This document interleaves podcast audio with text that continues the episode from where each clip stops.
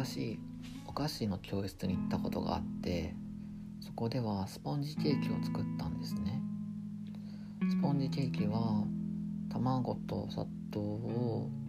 泡立てて小麦粉を入れてバター入れて焼くんですけどこうスポンジケーキの中に卵が入るっていうのはすごくもう当たり前なこととして捉えていてだけどその時その料理教室の時に別の生徒のいくつくらいだったかな3 4 0代の男性かながこう先生に「スポンジケーキになんで卵入れるんですか?」って聞いていてその時にすごく僕はハッとさせられてこう卵が入ってていることを当たり前に捉えていてなぜ入れるのかっていう疑問に至らなかった。その当たり前だと捉えていることでこう何も疑問を持たずにまあ、言い換えると視野が狭くなってしまっている。とも言えると思うんだけどそういう状況にいる自分そういう考えを持っている自分に気がついてハッとしたんですね。こう当たり前いちいちこう疑っていたら生きていくの大変だけど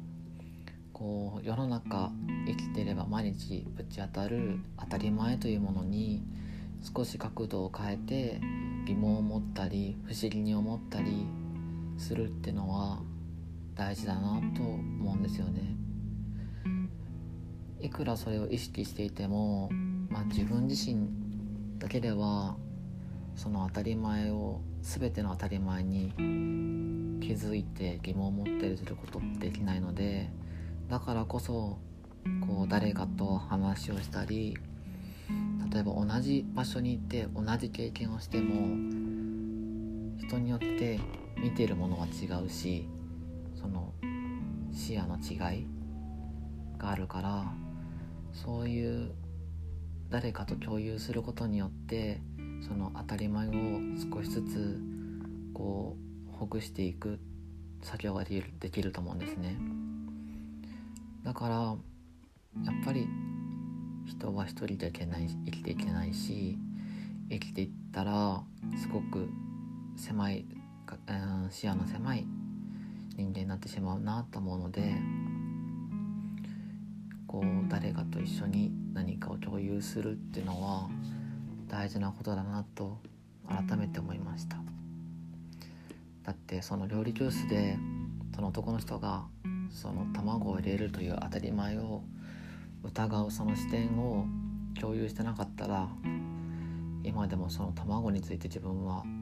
何も考えなかっただろうし逆にそのなんで入れるんだろうっていう発想を共有することによって例えば今だったらこう卵が入ることでこう卵のその泡立つ力でふわふわなスポンジケーキがいけるんだっていう原理が分かったわけでそうやって少しずつ小さなこともこう成長するというか知識を広げたりして視野の広い人間になれたらいいなって思うんですね。なかなか難しいですけどね。でもその努力は